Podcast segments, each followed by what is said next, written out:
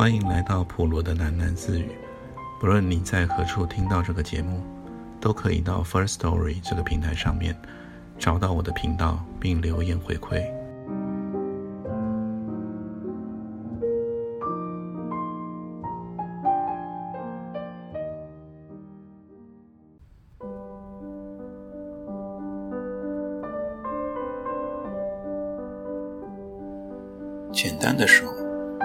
都是学生周报惹的祸。那是一份由校内新闻社团出版的小小报纸，每周三出刊，黑白印刷，篇幅仅有四本。阿忠和我都是新闻社中的重要成员，我负责校方的公告事务，而阿忠则凭着他那一支细腻的剑笔。掌管了文艺方面的稿件，因为处事同样尽责，表现同样杰出，近来我们两人都有问鼎总编辑的势头。坦白而言，不论我们之中哪一位晋升总编辑，另一个必定是心悦诚服的。但我俩还是各自认真的角逐，原因无他，竞争本身很有一点趣味性。仔细回想起来，我们两人在各个方面都有一较长短的倾向。事实上，我和阿忠无所不比，在身材上比赛拔高，在生活上比赛刻苦。为了某一些心理因素，阿忠拒绝家里的经济援助，因此我也跟着简朴。功课上更不消说了。那时我早已经决定攻读植物学，实在不需要花上那么大的功夫钻研数学或历史。但我就是无法松懈，因为阿忠的用功更不在话下。而我们两人都不太习惯输给对方。总而言之，那情况有点像是登山，为了互相攀越，我们必须不停地锻炼肺活量。两个人。最后都得到了一种奇异的健康。我似乎离题了，回到我们的小小学生周报。那一次，在处理稿件的时候，负责排版的同学提醒我，尚缺了大约百来字的文稿。我检视了版面，见到那是一个寸许高的小栏位。通常我们会在这个空间里随便的垫上一个美术图案。或是免费赠送校区商店一则小广告，但是偏偏我一时文思泉涌，遂决定填入一首小诗，纯属的打发版面的作品，署名子虚客，其实也就是匿名的意思。诗名是无题，是这么写的：想要做一个暴君。命令才子写出诗集，绝对不许包含星辰、潮汐、鸟的歌唱和你。就如同我所预期的，几乎没有人注意到这首小诗的存在。同学们的头脑向来只乐于吸取面包大特价这一类的消息，但是有些时候，知音只得一人便已足矣。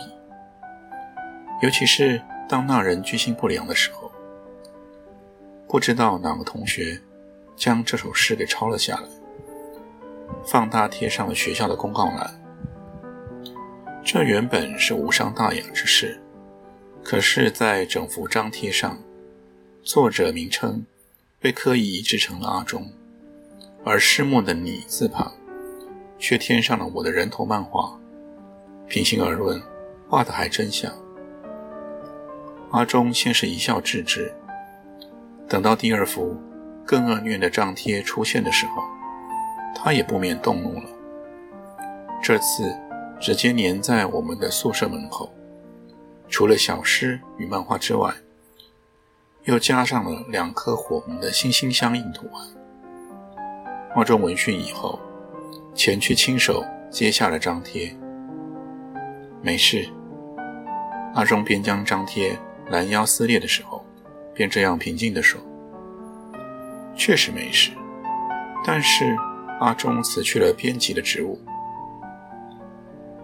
我对文艺真的没什么兴趣啊。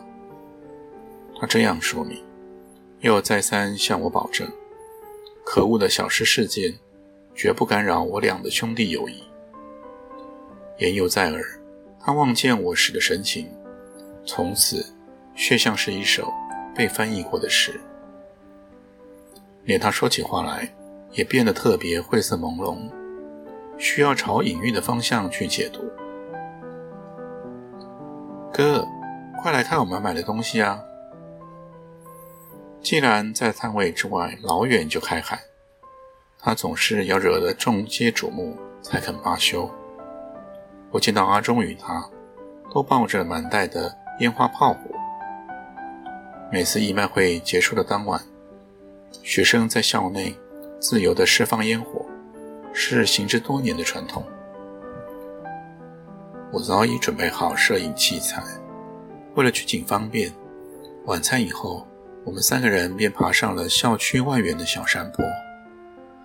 这边与校园内的烽火战场有一小段距离，只有少数的同学在此戏耍。另一小撮学生聚集在坡边练习吉他合奏，烟硝味中琴音传来，别有一番浪漫情调。固定好了镜头，我利用长时间的曝光拍摄空中的烟火。季良和阿忠早已玩闹开来。摄影之余，我见到两人先是满坡的奔跑，互相以花焰棒攻击对方，又在坡顶歇了下来。随即传来了季兰的惊声尖叫。阿忠将他捉在了怀里，正想教他以男孩子的大胆方式。徒手燃放冲天炮，守在相机旁等候快门。我撇了撇嘴，扬声道：“阿忠，别闹了，不要吓小兰了。”阿忠于是将冲天炮握在了自己的手里，怂恿季兰点燃。竟然还是不敢，只是掩着双耳，像一只激动的麻雀一样不停地跳脚。阿忠自己点燃了火。冲天炮的橘红色星火灼烧了两秒以后，咻的一声，就从阿忠的手中飞了出去，破空而去，在几十英尺的高度爆破。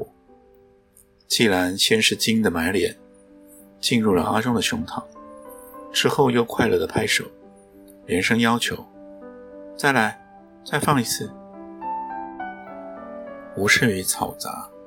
我凝神连射了十几张的烟火图，相信其中应该有一两幅精彩之作。我正忙着调整镜头，阿忠独自从小边坡慢吞吞地绕了回来。小兰呢？我问他，还在玩呢。他说要自己放冲天炮。哦，还真是让人意外啊！从小就最怕鞭炮嘞。不会吧？我觉得你比较让人意外。阿忠在我的身旁草地上坐了下来，偏着头看我操作摄影机。正好一枚特别巨大的紫色花火在空中炸开，轰的一声，落叶缤纷成了水莲。了不起啊！没看过像你这么沉得住气的人。什么意思呢？没什么意思啊，我觉得啊，我们都不太像自己呢。你前言不搭后语，我们的阿忠大师又要开市了吗？我挖苦道。好啊，我开市。你看呐，今晚的烟火，今天、昨天，每一天，总有一天都会变成往事，对吗？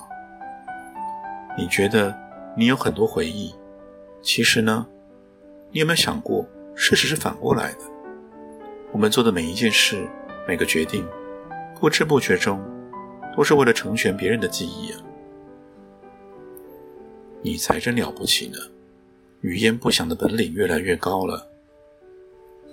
啊，说的也是啊，小七，答应我，等个十年或是二十年也好，到时候啊，你再偶尔回忆一下，你们兄妹俩把我当成了什么呢？太奇异的要求了，正想调侃回去的时候，既然兴奋地奔来了眼前，高声地喊道：“哥，阿忠，你们看哦，我赶完了哎！”他擎高的手背向天，勇敢地点燃了手中的冲天炮，火炮发射出去，在空中迸散，化成了一道道的流金。拨边弹吉他的同学们全都鼓掌了。他们决定为季兰演奏一曲。我在后来特别问明了，那是一首非常优美的拉丁情歌，曲名是《细雨》。三个人一起坐在了边坡上，望着夜幕中炮花争奇斗艳。既然累了，一手挽着我，头枕在了阿忠的肩上。我们静静地看着别人的烟花起落。前因正宗打动我心，不论是当时，还是后来的现在，我都无法进一步的触探。在那灿烂的花火夜空之下，三个人的心里各自想着什么呢？只确定有点感觉梗在了胸怀，细微的可怕，细微的酸楚。如果要以言语描述的话。该说，那是接近于某种彻底的孤独。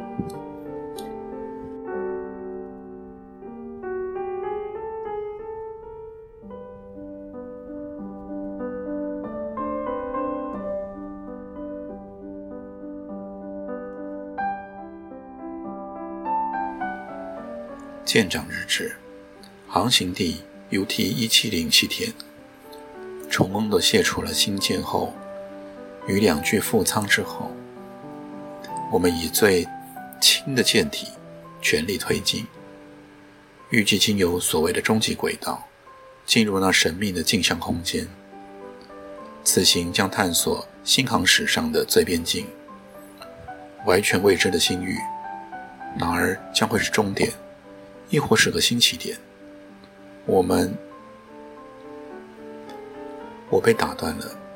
方才经过高速公路的收费站，正准备继续前行，在我后方的一辆警车忽然超前，鸣笛闪灯指示我移向外侧的车道。在警车的引导之下，我们双双的转入了收费站的停车坪。一个戴着帅气墨镜、浑身装备的好似要上战场的公路警察，走到了我的车旁，以摇圈的手势。要求我降下车窗。警察先是俯身，好整以暇浏览我的车内，然后他探低到我的面前。我们几乎要鼻端相触，连他脸上的胡渣我都看得清清楚楚。他慢悠悠地问道：“没喝酒吧？”“没有啊。”“开了整夜的车是吧？有没有疲劳驾驶啊？”不曾，别逗了，跟你跑那么一大段，我可不是白耗的。他咧嘴露出了阳光般的笑容，和气的命令道：“麻烦请你下车一下。”分明是要故意找茬。我即确定这一路的驾驶非常小心。无奈的下了车，我站在一旁，等候这个警察仔细的检视我的驾照。摘下墨镜后的他，看起来大约三十岁，算是个英气焕发的男人。他绕着我的坐车审视一圈后，这么提议：“我看你啊，还是休息一下好。”日光照射强烈，快中午了，我也确实需要歇腿。一口气，竟开了三百余里。得到了我的同意，他朝警车内。另一位同仁打一串复杂的暗号，就引我走向了收费站旁的建筑。在远景的休息室里，这位警察坚持请我喝些提神饮料。于是我端着今日的第二杯劣质咖啡，与他对战闲谈。最后，我们研究起墙上的大幅公路地图，得知我将前往合成，他的眉毛一扬，好奇地问：“合成啊？去那观光还是找人？”一点私事。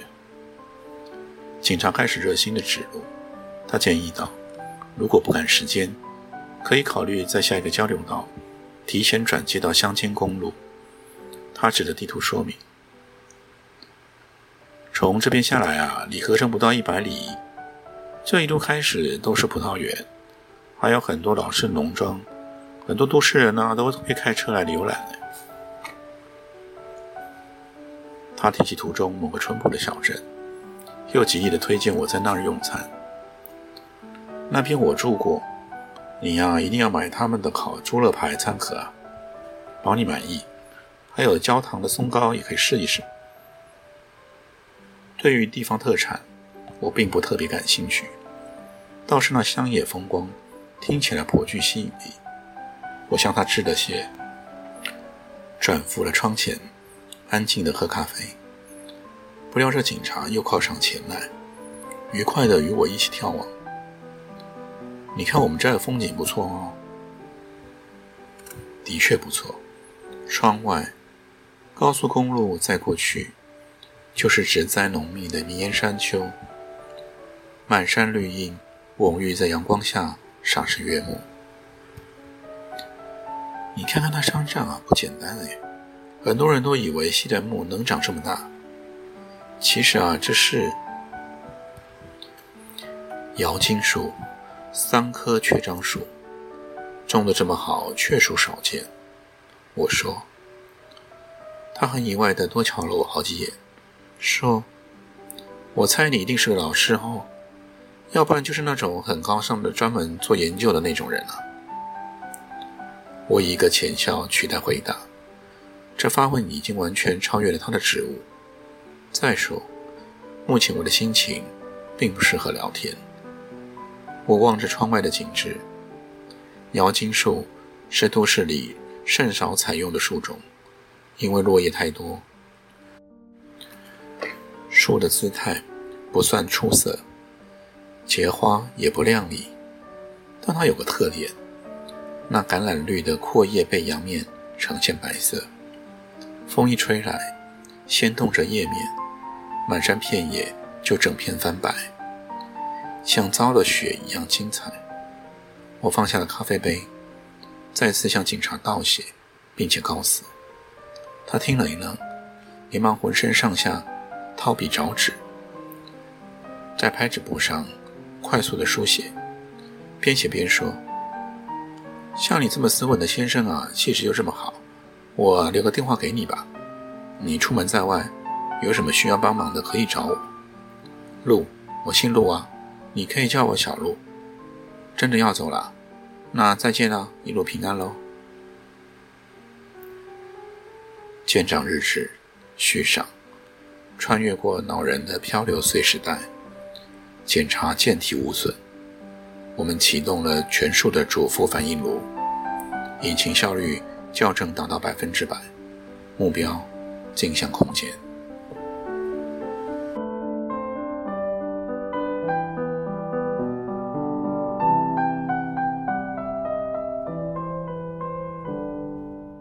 今天就先念到这里，我们改天见。